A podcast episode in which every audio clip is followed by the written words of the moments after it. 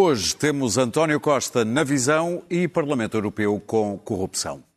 Sejam bem-vindos a mais um Eixo do Mal com Clara Ferreira Alves e Luís Pedro Nunes. E do outro lado, Daniel Oliveira e Pedro Marques Lopes. Este podcast tem o patrocínio de Vodafone Business. Saiba como a rede 5G pode tornar a sua empresa mais segura, eficiente e flexível. O futuro do seu negócio está em boas mãos. Vodafone Business. Vamos lá então folhear a entrevista com o Primeiro-Ministro, eh, aliás, a entrevista que o Primeiro-Ministro deu à visão. António Costa aproveitou para anunciar mais um apoio extraordinário de 240 euros a cerca de um milhão de portugueses mais necessitados. Brandiu números macroeconómicos mais favoráveis, um déficit menor do que o previsto e um crescimento maior também do que o previsto. E disse jamais a uma candidatura à presidência, e nós sabemos quanto é que vale um jamais em Portugal. E disparou ataques à direita e à esquerda. Perdão, à direita sim, à esquerda nem por isso. Aqui fica um exemplo. Este novo estilo histriónico que a iniciativa liberal quer ter de guinchar um bocadinho mais alto que o, que o Chega. Fica ridículo, está a ver? Os queques, quando tentam guinchar, não conseguem, não conseguem, ficam ridículos perante eh, o vozeirão popular que, que o Ventura consegue fazer. A iniciativa liberal já respondeu dizendo que no que toca a governar, Costa é mais bolos. Para os liberais, talvez um bolo podre, um delicioso bolo podre. Queres afiar o dente a esta entrevista, Clara Ferreira? Começas pelos queques, não. Queres começar pelos Embora não queques? seja pequeno almoço. Eu começo pelos queques, que são os queques de esquerda que chamam queques ou os queques de direita. Já é um termo dos anos 70 que eu considerava... Não há queques de direita. Os queques de direita são betos. Eu considerava que Não, este é termo no tinha Porto, é caído em queques. desuso. E não caiu. Não. E continua vivo, nas palavras do Primeiro-Ministro extraordinário e plenipotenciário, que é António Costa. António Costa precisava de dar uma entrevista, de dar esta entrevista, para anunciar coisas eh, eh, não necessariamente boas, são uns amendoins, mas embrulhados em papel de Natal. Tem sempre uma aparência bonita e mais extravagante. Porque eh, assim que acabarem as festas, eh, vamos entrar num período absolutamente negro na Europa. Aliás, as más notícias, António Costa vai lá fora, é mesmo, talvez, é de certeza, não é talvez, o português mais bem informado sobre a situação externa, da qual nós dependemos e muito, e sabe que eh, a Reserva Federal Americana voltou a aumentar as taxas de juro e imediatamente, e sem intervalo desta vez, os bancos centrais e o Banco Central Europeu voltaram a aumentar as taxas de juro. E não vão, Lagarde já avisou, não vão ficar por aqui, porque obviamente 2% não é suficiente. Não será suficiente para as metas que eles. E, sobretudo, há uma grande discrepância entre os aumentos das taxas de juro da Reserva Federal e, e- e- as do Banco Central Europeu. Depois há, não houve acordo na Cimeira, ah, coisa que António Costa já suspeitava de que não haveria, porque, de facto, António Costa hoje é, independentemente eh, eh, do, do caudal de fracassos desta governação, é o homem mais bem informado de Portugal. E é também um político inteligente, sabemos disso, superiormente inteligente. Portanto, ele sabia que tinha que anunciar qualquer coisa. Mais um apoio, ainda por cima, porque as pessoas estão muito. Estão muito. eh, Enfim, havia, havia as iluminações de Natal e houve. E está a haver ainda o final da, da taça do mundo, mas as cheias vieram alagar as, a- a- as consciências e as pessoas estão muito. estão entristecidas, algumas perderam casas, bens, a situação caótica que se viveu aqui nos últimos dias, e não apenas em Lisboa, mas particularmente em Lisboa, mas foi um pouco por todo o país, implicava que, enfim, a, paciência elástica não, não estica até o infinito. Portanto, António Costa tinha que vir dar mais dinheiro, pouco que seja, aumentar o salário mínimo, portanto, o, pro- o projeto de aumento do salário mínimo, e eh, estava prometer, prometer as- aquilo que é eh, eh, aquilo, aquilo que ele acha que é a sua grande conquista e, de certo modo, é que é ter conseguido reduzir o déficit à boleia da inflação, é preciso dizê-lo, e o crescimento da economia, claro que é à boleia da inflação, a inflação ajuda muito a reduzir o déficit, mas é bom reduzir o déficit, é bom, eh, porque senão ficamos numa situação muito pendurada, igual à da Itália e da Grécia, e não queremos voltar a passar por isso, porque sabemos o que é e, hum, e desta vez não, haverá, não haveria resgates. E, por outro lado, uh, manter as contas certas, ele e Medina são o tandem. E, por outro lado, uh, enfim, dizer que para o ano há um crescimento económico deste ano que se prolonga para o ano e que, portanto, os riscos da inflação e dos aumentos dos preços da energia, que vão explodir já em janeiro, uh, vai-se fazer o possível. Uh, depois o resto são brincadeiras, não é? A ilha, os casos e casinhos, claro que não são casinhos, há, há, há casões mesmo, não é?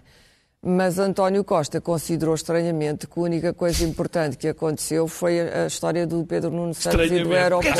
Porquê é que será? Porquê é que é que será? A única coisa grave que aconteceu. A única coisa grave que aconteceu, portanto, os 300 mil do transfronteiriço, que nunca mais vamos ver, nem fronteiriço. Que está a passar na defesa. Nem é fronteiriço, nem, nem antes da fronteira, nem depois da, da fronteira, o que está a passar na defesa.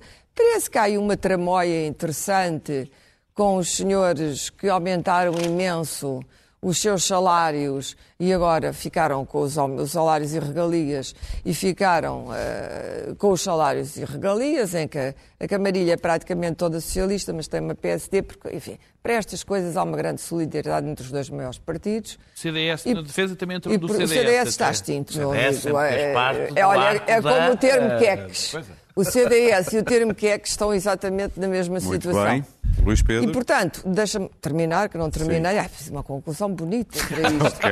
Ah, eu estou a tentar, remate, um estou a tentar arrematar a coisa, sabendo que, pronto, a grande ofensa que Pedro Nuno Santos fez à pátria, e o caso absolutamente, mas que ele tratou imediatamente, revogando 24 humilhando, horas. e humilhando o seu ministro, uh, tirando isso, não se passou nada no país, são coisas inventadas pelos queques da direita e pelo outro que grita imenso. Eu acho que ele aprecia a gritaria de Ventura, porque é a segunda vez que o vejo dizer que o Ventura grita mais que toda a gente. O Ventura vai continuar a gritar, evidentemente, e pronto, e o PSD, ou mesmo e prontos, não é? O PSD e prontos. O PSD vai emitir uns sons vagos do lugar difuso onde se aloja a mente do Montenegro, uns sons vagos de desagrado e de crítica, mas não o suficiente para deter a marcha imparável de Costa com uma maioria absoluta que ele sabe que é sólida, que ele sabe que é sólida, sem oposição à esquerda e à direita. Costa está como quer, ainda por cima. Muito bem. Há o tal problema, informação sobre o que se passa no mundo, antes e depois. Esta ele teve antes, mas depois foi lá e vai ter mais. Vai haver mais cimeiras, a situação da Ucrânia vai se arrastar, vai piorar, etc. Portanto, quem sabe mais sobre tudo é António Costa. E ele não vai deixar que ninguém saiba mais do que ele. Luís Pedro? Bom, eu acho. Uh, há um tom da entrevista que é uh, assintoso, é, é de uma uma é arrogância de, é de, quem tem uma maioria absoluta há nove meses, mas, mas parece que já lá está. Uh, uh, há seis anos. Uh, já, já criou raízes. Eu acho que a fotografia, de facto, da, da, da escolhida para a capa é, é ilustrativa da da, da pose. É o Rei Sol. A pose, exato. É, é, é, o Rei Sol. É, é o nosso é, Rei Sol. É, o Estado sou eu. Claro. E é verdade. E o Estado é António Costa. É uma fotografia uh, muito feliz. É, é, é, é, e ele, ele está feliz. Ele deixou. Ele, ele, ele, ele está feliz. Ele está feliz. Também tem ele, Pombalino aqui. Ele, ele está... Tá, não, o que acontece é que não pode ser. É porque o Marquês de Pombal fez reformas. O nosso pois. Costa não faz reformas. Deixa obra, o, deixa reforma, o nosso Costa o que diz é habituem-se Acho que, também, acho que o Marquês também era capaz de dizer isso. O habituem-se, acho que o Marquês, sim, o Marquês, era sim, o Marquês fazia isso. Mas o Marquês, mas o Marquês, mas, mas o Marquês tinha um projeto, um projeto para a cidade. Mas não tinha uma máquina de propaganda tão boa. Não, tinha. O Marquês também tinha. O Marquês não era bom. O Marquês até era mais definitivo. O Marquês até era mais definitivo. Bom, mas continuando. Os únicos casos, o único caso, no poder que ele já integra a si próprio de leitura da realidade, o único único caso que ele, que ele considera uh, uh, verdadeiro é o, é, é o que uh, ele, ele, delega no seu Delfim, demais, no seu putativo Delfim. Tudo o resto é, é são, são casos. É ele, ele, são não casos Uh, e, e, e, que ele uh, aponta à bolha mediática, a nós, aos outros nossos camaradas que falam nas televisões, a que andamos em circuito fechado, que inventamos estas coisas, e a uma central de comunicação da direita, uh, que é, que é, sempre, que é sempre aquela coisa, uma central de comunicação da direita, haverá aí. Central de direita agora. Bom, ele arroga-se a si próprio o, o, o dom de poder utilizar as terminologias do Chega, ninguém mais pode. O Chega pode ter aquele tipo de linguagem. E quem mais? O, o, o, o, António Costa pode falar à chega e, e, tratar, e tratar os seus, os, seus, os, seus, os seus adversários políticos daquela forma uh, que não é digna de um Primeiro-Ministro, talvez de um diretor de um suplemento humorístico, às vezes.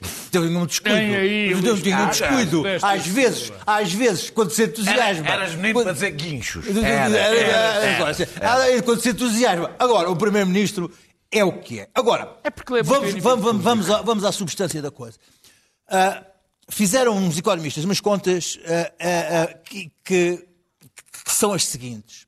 Tendo em conta o crescimento económico que tem a ver com turismo e consumo, tendo em conta uh, a receita fiscal e brutal e inesperada, porque, uh, uh, por causa da inflação? Por causa da é inflação, por causa da inflação claro. sobre o IVA, uhum. que deu um rendimento extraordinário de 2 mil milhões de euros, o risco, o risco que o, o governo tinha era chegar ao fim do ano com um déficit de 1%. E isto era, era impossível, politicamente impossível, para o governo chegar com um déficit de 1% ao fim do ano e não ser confrontado com a necessidade de fazer aumentos salariais sérios. E aumentos salariais sérios são coisas para ficar. Claro. O governo foi obrigado, nestes últimos 15 dias, a deslastrar nota, a deslastrar dinheiro, a gastar. Vai gastar e, pelas contas, vai ter que gastar mais até ao fim do ano para chegar a 1,5. Porque isso dos 240 milhões não chega. 240, é, 240 milhões, 250 milhões. Portanto, é, é, é, óbvio que as pessoas precisam de dinheiro tá, e, e, e, e, há uma coisa que ele se esquece. Ele vai dar 240 euros a um milhão de pobres. E esquece, esquece de um detalhe que é, pelos vistos, há um milhão de pobres detetáveis assim, desta maneira, no país. É, é, é vergonhoso que haja um milhão de pobres não, há mais, que, que, que, sejam detetáveis só pelo, pelo recibo da luz. Quer dizer, é, é uma loucura e sobre isso, não, sobre isso não é nada. É, é bom que, que, ele possa dar 240, mas é one shot. Dá agora, gasta e para o ano não tem que dar novamente. Para o ano logo se vê.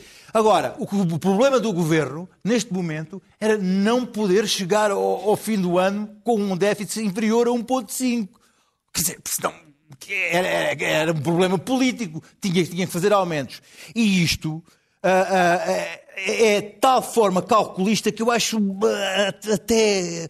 Ah, ele, ele está fora do país e faz uma, dá uma entrevista deste género porque, para ser ele a anunciar na quinta-feira do Conselho de Ministros, senão não seria ele a anunciar, seria a Maria Vieira da Silva a anunciar e não teria o impacto que ele está. Aliás, viram o António Costa nas cheias, ou falar das cheias, ou alguma coisa das cheias. Não, o António Costa, o Estado a bondade do Estado assistencialista que é o António Costa só anuncia coisas boas. Daniel? Só diz o bem e só protege os portugueses no seu grande abraço fraterno e bondoso. Daniel. Uh, bem, apesar de algumas coisas acertadas na, na, na, na entrevista. Os queques? Não, não, eu já vou isso.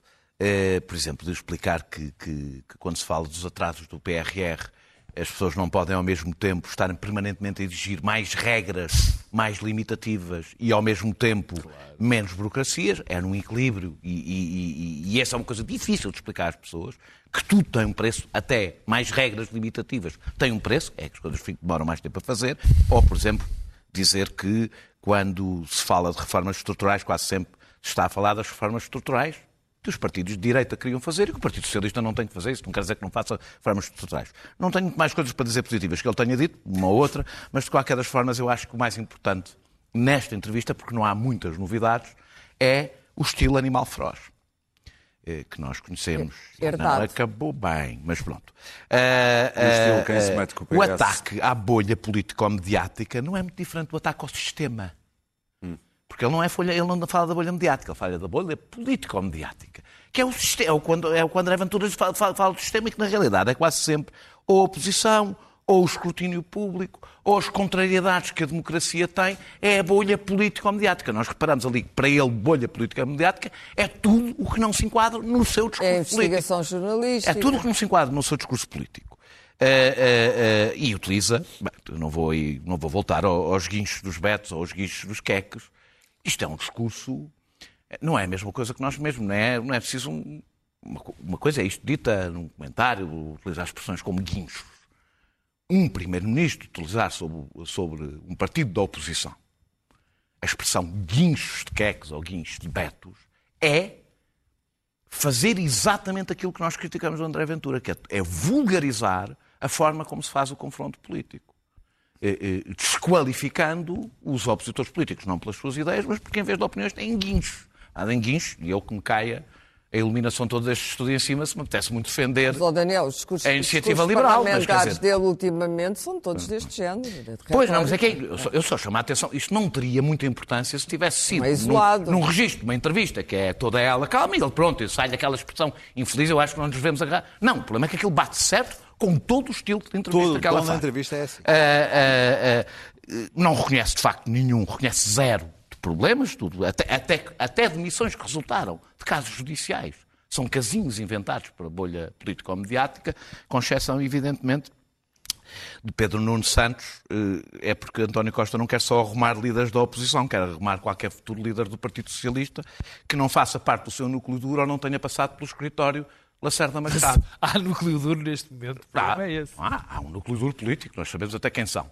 E depois, as pessoas que não passaram, e esses não passaram pelo, pelo, pelo, pelo, há um pelo escritório, protegido. no escritório do Lacerda Machado. Depois há todos os que passaram pelo, pelo escritório do Lacerda Machado, que ainda por cima, Pedro Nuno Santos, não sei se já ninguém se lembra. Será afastou, só um escritório ou serão vários? Tudo, tudo. Afastou da TAP. Pedro Nuno Santos não só não esteve no escritório de Lacerda Machado, como afastou Lacerda Machado da, da, da, TAP. Portanto, não faz parte, evidentemente, do núcleo duro. Uh, uh, uh, nós percebemos, ao ler, ao ler esta entrevista, como acabará este mandato. Eu tenho memória e lembro-me o que é que foi o cavaquismo. E a diferença é que chovia dinheiro nessa altura. Aqui hora também chove. Não, não, não, não, não. Não tem nada a ver. Não chovia dinheiro, não havia crise, havia dinheiro, havia tudo. Não havia tudo, crise. Tudo era bom, tudo era bom. Só havia boas notícias para dar. E apesar 90. disso, depois de Cavaco, o PSD voltou esporadicamente ao poder e passou a ser um deserto político desde então. É importante perceber que o grande legado do cavaquismo para a direita portuguesa é que o pé foi secar completamente a direita. Eu temo que António Costa vá fazer exatamente o mesmo ao Partido Socialista. Não é que ele não tente. Não, não, ele tenta, ele terminar. Não, agora deixa-me ir à, só, só no instantinho, vou, vou, vou à, à medida dos 240.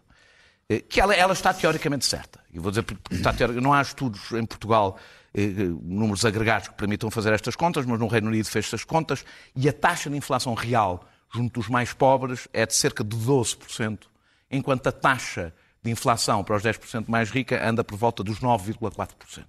Ou seja, porquê? Porque, primeiro... E em Portugal é... deve ser menor até. Sim, eu não, eu não, estou, eu não estou aqui a... Estou a dizer é, o, que interessa, o que interessa aqui é, é a dinâmica da coisa. E a dinâmica é esta como os produtos que mais custam, mais sim, sim. sentem a inflação, são produtos alimentares. Do cabaz alimentar. E, e, isso leva grande parte do bolo numa família mais pobre, a inflação real que ela sente é muito maior e, sobre, e sobretudo, tem uma margem muito menor de, de, de, de aguentar é, é, essa inflação. Portanto, desse ponto de vista, a medida está certa. Uh, uh, uh, o problema é que nós estamos, basicamente, em vez de aumentar salários e pensões, e estamos a substituir esse, aumento de salários e pensões por subsídios. E isso é, é, voltarmos ao debate que já fizemos sobre o aumento das reformas.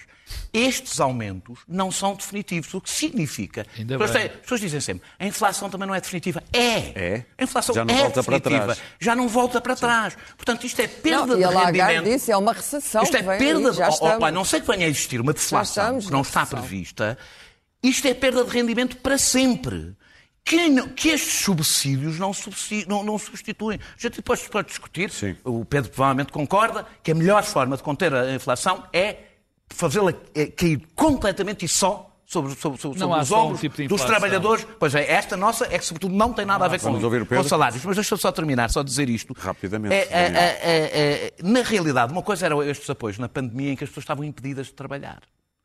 Este tipo, estou, eu estou a dizer que eu percebo este tipo de apoio. O problema é que este tipo de apoio está a servir para substituir o salário, o aumento de salário, o que significa que o que nós estamos a subsidiar é as empresas para não aumentarem os salários. É isso que nós estamos a fazer. Os contribuintes estão a pagar a estas pessoas para elas não receberem aumentos definitivos de empresas. Portanto, estão a subsidiar uma política de salários Querias obrigar as empresas que... a aumentar-se no ordenado? Pá, eu, eu só quero... queria, só para é assim, Eu quero obrigar as empresas a manter os salários reais. A manter os salários Mas reais. não pode as empresas estão... as empresas... Não posso. Sabes o quê? É o Estado. Sabes como é que isso se faz? Como? O Estado, como sempre se fez o Estado é o barómetro nos seus aumentos. Ora, o Estado está a aumentar é abaixo por isso, da inflação. É por, isso, é por isso que não podia chegarmos com 1% de... Claro, é, por isso, mas, é, por isso. é como a prioridade. Quando a prioridade no meio desta recessão, no meio do que aí vem, é, é chegar a 1% do... do, do... É, por, é, não, é, por isso que os salários, é por isso que os salários mais baixos Sim. Estado são maiores do que os mais baixos. Sim, já discutimos isso aqui da outra vez. Não. Pedro, não, não, não é nos mais baixos. Avança, avança, avança.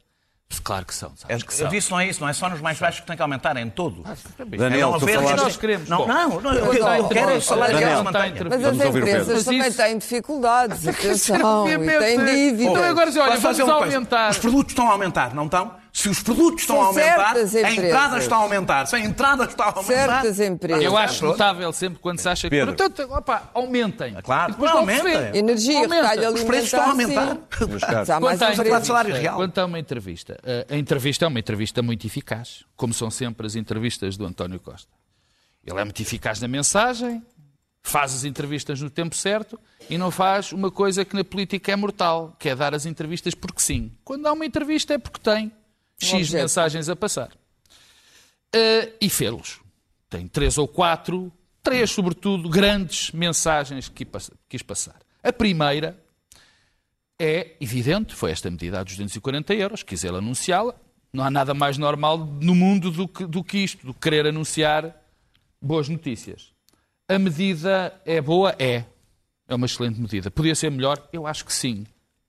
Mas é uma excelente medida. Eu e eu não medida. posso, eu não posso esquecer, eu não posso esquecer o que muitas vezes eh, nós nos esquecemos é que de facto há uma almofada causada pela inflação, mas como a Clara disse e bem, não concluiu, mas estava implícito, o que vem aí não é agradável.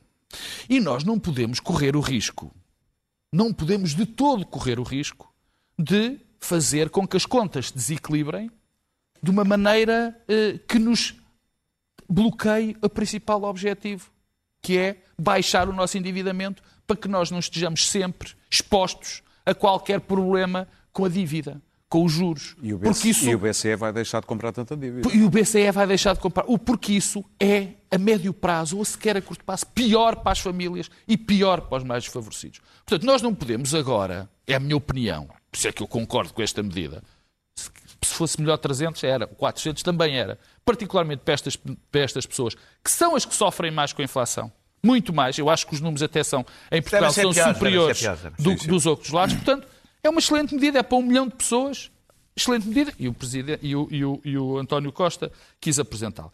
Eu, eu fiquei espantado e desculpa lá por causa da bolha mediática. Aliás, o, o Primeiro-Ministro falou da bolha mediática e contribuiu para a bolha político-mediática. Porque esta história dos, do, de falar sempre da bolha político-mediática, no fundo é entrar na bolha político-mediática. E ele utiliza isto.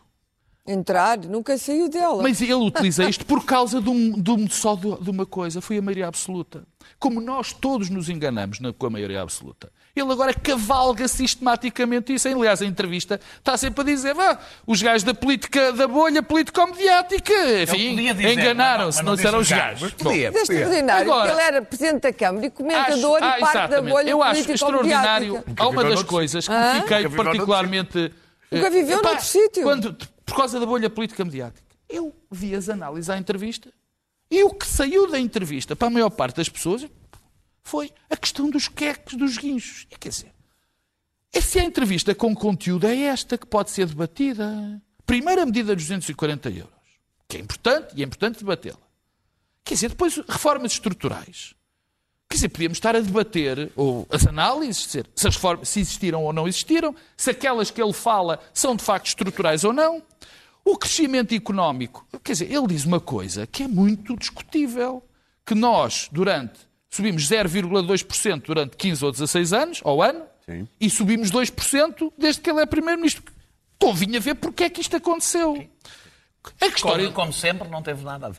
A história dos casos e casinhos também convinha. Agora, porque o caso e Casinos não são todos iguais. Os casos Miguel Alves não é a mesma coisa que o caso do Manel Pizarro. E não por acaso ele falou do Manel Pizarro Quer e dizer, não do Miguel Alves. E, e, e, o que é extraordinário é, é que perdemos o tempo todo dos que é que eu lamento informar. É uma coisa que não interessa nem ao menino Jesus. É uma coisa completamente Sim. acessória. Gosto? Claro que não, mas é absolutamente acessória.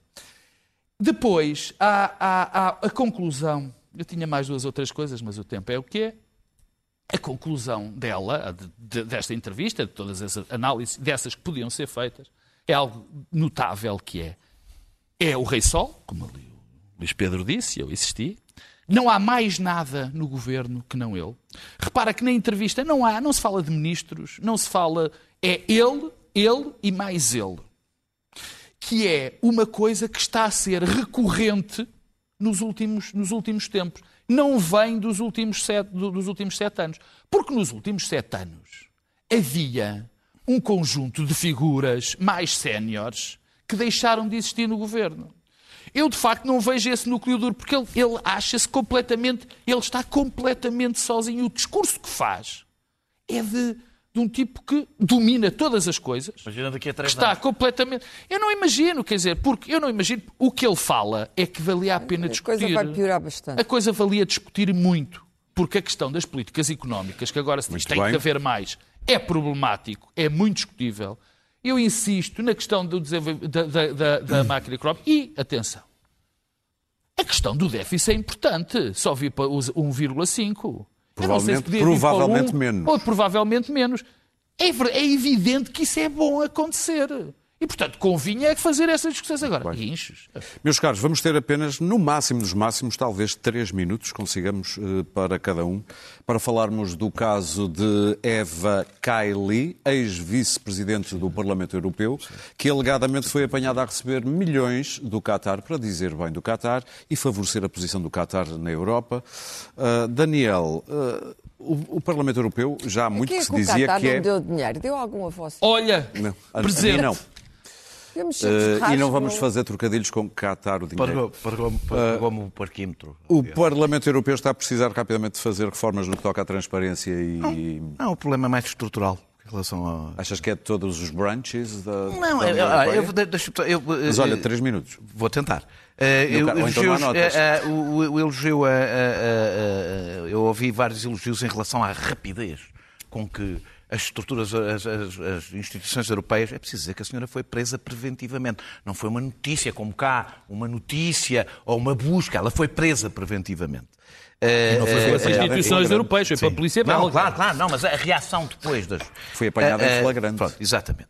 Ela também já tinha sido apanhada em flagrante. Quer dizer, alguém dizer que o Qatar é a vanguarda dos direitos laborais já é quase ser apanhada em flagrante. Não, não, não, ah, ah, ah, aliás, eu achei graça, porque a relação do, da Presidente do Parlamento Europeu foi dizer que o Parlamento Europeu, a democracia europeia, eh, estavam sob ataque de atores malignos ligados a países autocráticos, eh, que tinham eh, planos, bem, ela utilizou muitos adjetivos, que falharam porque a União Europeia não está à venda. Primeiro, ficou-se a perceber que o problema não é do Parlamento Europeu, é de forças externas ao Parlamento Europeu. Segundo, eu acho que dizer que a União Europeia não está à venda exige tanto descaramento como dizer que o Qatar lidera os direitos laborais. Eh, é, de facto, a senhora Eva Kaili eh, cometeu um crime porque não seguiu o protocolo do comércio político que se pratica em Bruxelas. Bruxelas e Estrasburgo são uma espécie de Meca e Medina das, do, do, tráfico de influências. 485 ex-eurodeputados eh, fazem lobby ou coisa semelhante eh, em Bruxelas. Há 13 mil lobistas, o que mais ou menos, e similares, inscritos, o que corresponde a 19 lobistas por cada eleito. 50% Estados Unidos há mais. 50, pois.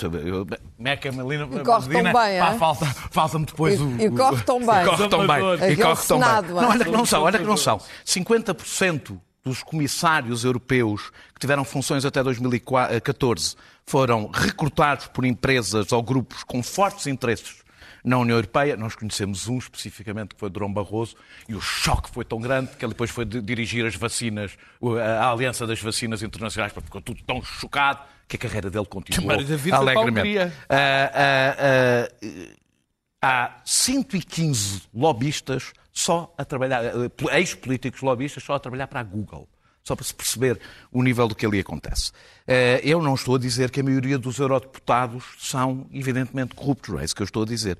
Há muita promiscuidade em Portugal, mas as decisões que mais afetam o nosso país e os vários países europeus são tomadas ali. E, de facto, em Bruxelas está instalada a maior porta giratória de interesses políticos e privados e a razão é profunda, por isso não é uma questão de reformas, tem a ver com a própria natureza da democracia europeia, se é que isso pode ser sequer expressão, pode ser sequer utilizada e, portanto, eu acho que o problema da senhora é que de facto violou o protocolo. Há regras para o tráfico de influências fazer a coisa. e ela não seguiu essas regras e deve ser punida. Pedro. Já tinha saudades do Daniel. Pedro, olha Já tinha tempo. saudades dos comícios festa do Daniel. Quando tenho razão. Mas não, não tens. Ah, tens bom. parte. Eu, bem, para já isto é um caso que nós ainda não sabemos exatamente se estamos perante lobbying ou se estamos perante corrupção. Que é sempre um problema. Porque às vezes a, front- a fronteira não, a fronteira é clara.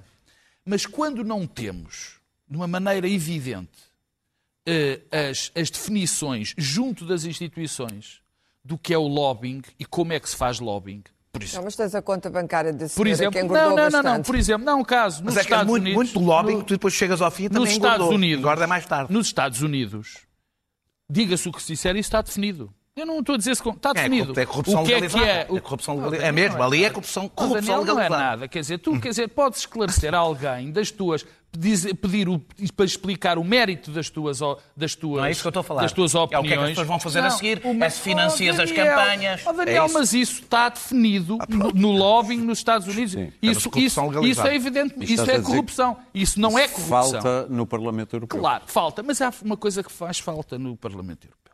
E eu já disse que não sei exatamente se aquilo que está em causa é, é, é lobbying ou, ou corrupção. É evidente que o grosso das decisões que são tomadas e que tem, o grosso das decisões que lá são tomadas tem uma influência direta nas nossas vidas, na- nas vidas dos cidadãos europeus.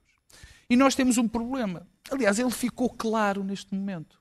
Foi a polícia belga que investigou isto. Ou seja, tu tens um Parlamento onde as pessoas que lá estão, que não estão trabalhas, não estão enquadradas por uma legislação que, por exemplo, investiga os crimes que essas pessoas podem praticar em termos europeus.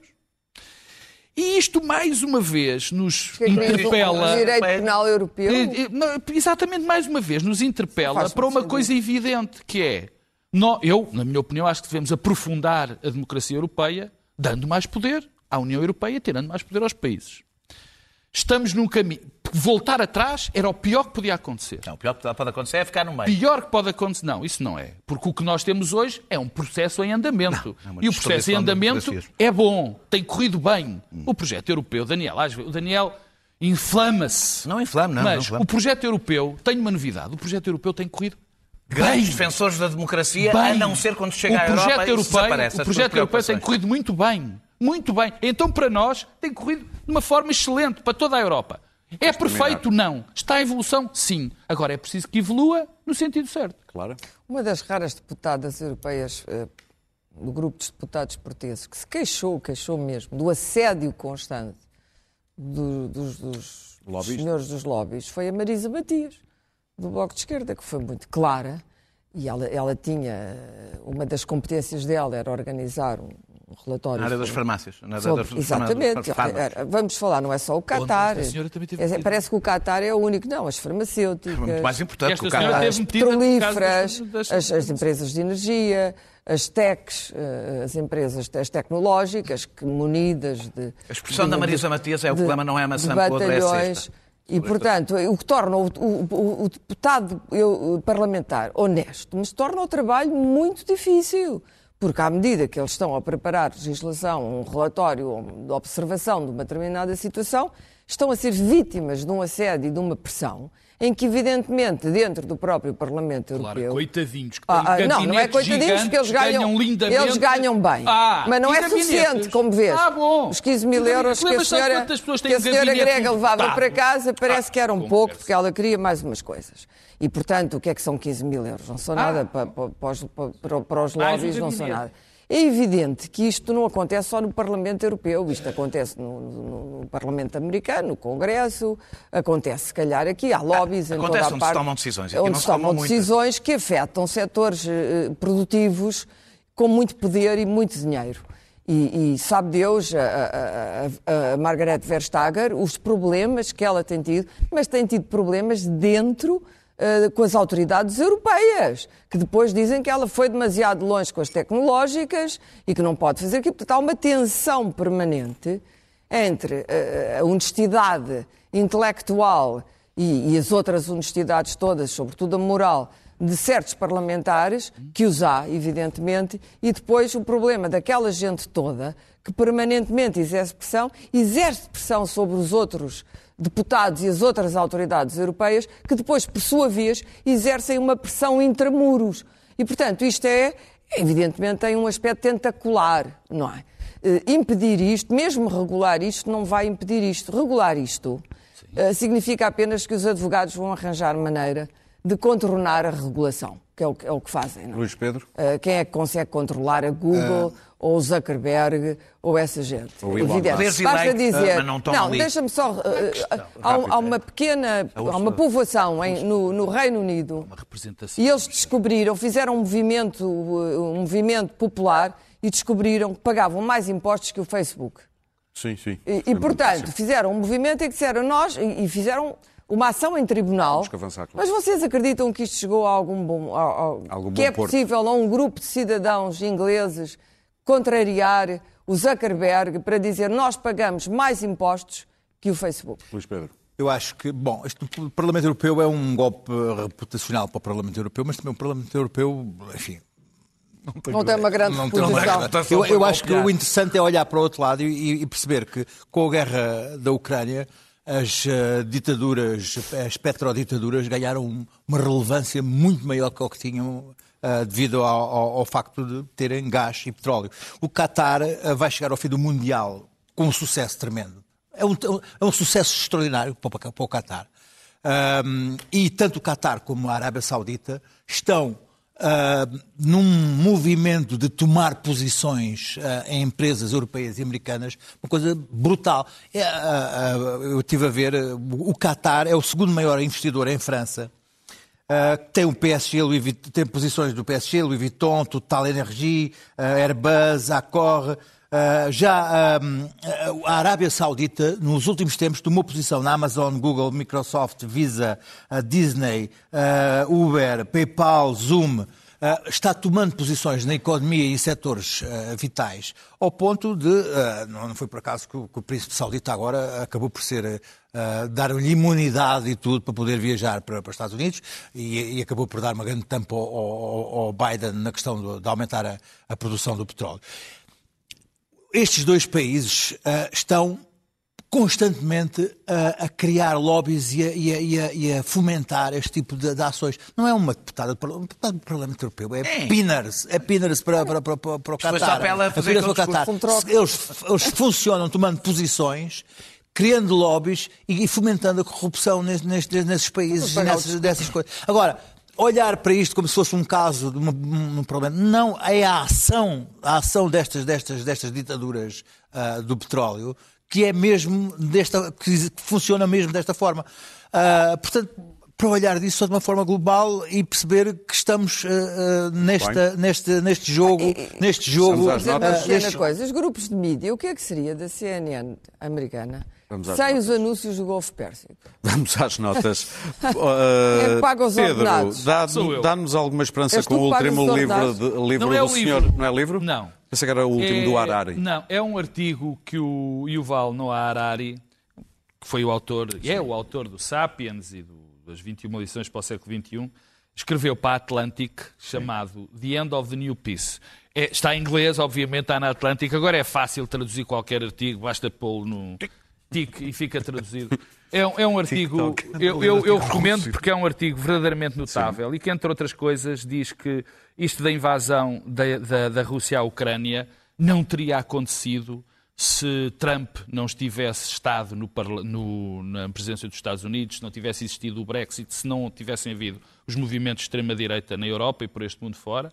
Uma tese interessante, explica segundo ele, uhum. o que significaria ceder a Putin neste, nesta altura, ou seja, não é só a questão da cedência, mas a questão de que os países cada vez se iam fechar mais, e o que está provado, o que o mundo provou nos últimos anos, é que estando abertos, ao contrário de certas pessoas que acham que devemos ir outra vez para o Estado-nação, não alimentos, não alimentos.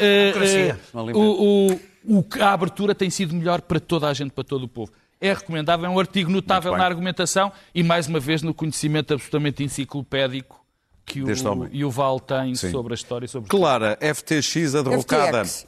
FTX. FTX. FTX. Eu, Sam Bankman-Fried ou Sam, o homem do banco que está frito. Very nice. Sam, o homem do banco que está frito. Tradução literal. Bankman-Fried. Eu assisto com uh, deslumbramento é e alegria, é e alegria esta da Alcada. Também eu. Não Também apenas eu, da cripto. Não, porque há algumas alegrias no meio disto. Sim, não sim. temos tido muitas, mas eu tenho, tinha é acompanhado é isto com enorme paixão. E, e, e, não é Schadenfreude, não é Schadenfreude, não, é mesmo uma alegria esfuziante de ver. Eh, o, o, o Bankman Fried, para quem começou a prestar alguma atenção a este, porque não é só o mundo da cripto, este senhor em particular foi considerado um gênio, gênio da finança pelo jornalismo financeiro mais ilustre. E, portanto, eh, ninguém esteve para fazer o trabalho de casa. Aquilo era um, um esquema Ponzi, muito semelhante ao Madoff, mas mais, evidentemente, mais críptico. Não é blockchain, ninguém sabe o que é, que é a tecnologia blockchain e tal. E depois há a ligação às, um, às celebridades. Ele foi buscar as celebridades. Eu, eu gosto desta ideia das celebridades que não querem pagar impostos, evidentemente, irem todas meter dinheiro na cripto, Madonna, uh, no, no Madoff havia gente de Hollywood que nunca mais acabava. Uh, mas aí era para terem lucros. Rápido, claro. Aqui era para terem, para não pagarem impostos, como é Sim, é evidente, claro. o senhor estava nas Bahamas. E o grande regulador financeiro, que é o país chamado Bahamas. E, portanto, as celebridades agora têm, correm o risco de serem também acionadas, porque há uma enorme ação Exatamente. coletiva a preparar. -se. Luís Pedro Nunes. Quem é que ah. investe porque a Madonna ah, diz para investir? Eu acho isto extraordinário. Vivemos num tempo dos influencers. Execuções uh, no Irão. Eu só tenho. Uh, posso Temos, ser aliás, rápido, ali uma posso imagem. ser rápido. Este. Uh, o Irão começou a executar uh, jovens que participaram nos, nos movimentos uh, recentes de contestação. Este jovem chama-se Majid Reza Ranavard, uh, tinha 23 anos, uh, foi enforcado numa grua uh, publicamente. Já é a segunda execução feita agora nos últimos dias. Há já outro 11 jovens condenados à morte e há dezenas de outros que vão ser sentenciados à morte, incluindo crianças. Há alguns que vão ser que estão condenados à morte apenas por destruição de propriedade, o que é considerado um crime contra Deus. Um, a história da abolição da polícia de moral foi apenas para, para acalmar a, a, a, o interesse internacional em relação ao Irão. Aquilo que estas execuções bárbaras uh, são uh, imperdoáveis para, para qualquer país que se, que se digne a ser uh, temente a Deus. É uma coisa que não, que não que não respeita, não, que não é aceitável no século XXI que se execute um jovem numa grua perante um povo por ter uh, participado em, embora eles o acusem de... Estamos perante a barbárie de uma teocracia que, que, insiste em manter-se no poder. Daniel, às cheias. É, em, em, a propósito das cheias, falou-se, e bem, da impermeabilização dos solos, pelo qual Ribeiro Teles nos avisa desde os anos 60. A cidade está construída, Lisboa está construída sobre rios e ribeiras, portanto haverá sempre inundações. Uh, falou-se do, do, plano de drenagem, mas houve muita gente que ridicularizou quando se falou das alterações climáticas, porque sempre houve cheias. Pois entre as 9 da manhã de dia 12 e, entre as 9 de, e as 9 da manhã de dia 13, choveu como nunca tinha chovido em Lisboa, sendo que metade foi entre as 4 e as 6 da manhã. O apocalipse climático não é como nos filmes, que acontece num dia. É uma coisa que vai acontecendo crescentemente, muitas vezes, aliás, em fenómenos que já existam, que existem, que ganham maior intensidade e maior frequência. O problema é que nós vivemos uma espécie de desconexão lógica que, quando os miúdos eh, protestam e gritam sobre as alterações climáticas são tratados como histéricos e quando as coisas, quando as consequências das alterações climáticas eh, e se prova que eles não são histéricos, Bem. falar das alterações climáticas é desculpa. Eh, eh, não deve ser usado como desculpa, porque evidentemente estas consequências vieram vieram para ficar e nós temos que nos preparar para elas. Mas é importante não insistir cada vez que se fala disto, que é uma desculpa, caso contrário, mantemos o estado de negação e aqueles Muito miúdos bem. que corajosamente combatem continuam a ser, a ser tratados como estéreis. A cobertura noticiosa de catástrofes naturais é difícil, é necessária, às vezes corre bem, quase sempre corre bem, às vezes corre mal. Tivemos alguns exemplos recentemente e tivemos este também nos Estados Unidos. Ten people died in the Bronx last night due to a fire that killed 10 people in the Bronx last night during a fire. Fire officials say all 10 people died due to the fire, which was too hot for their bodies. E era isto. Nós voltamos na próxima quinta-feira. Até lá, não te esqueças, estamos disponíveis em podcast.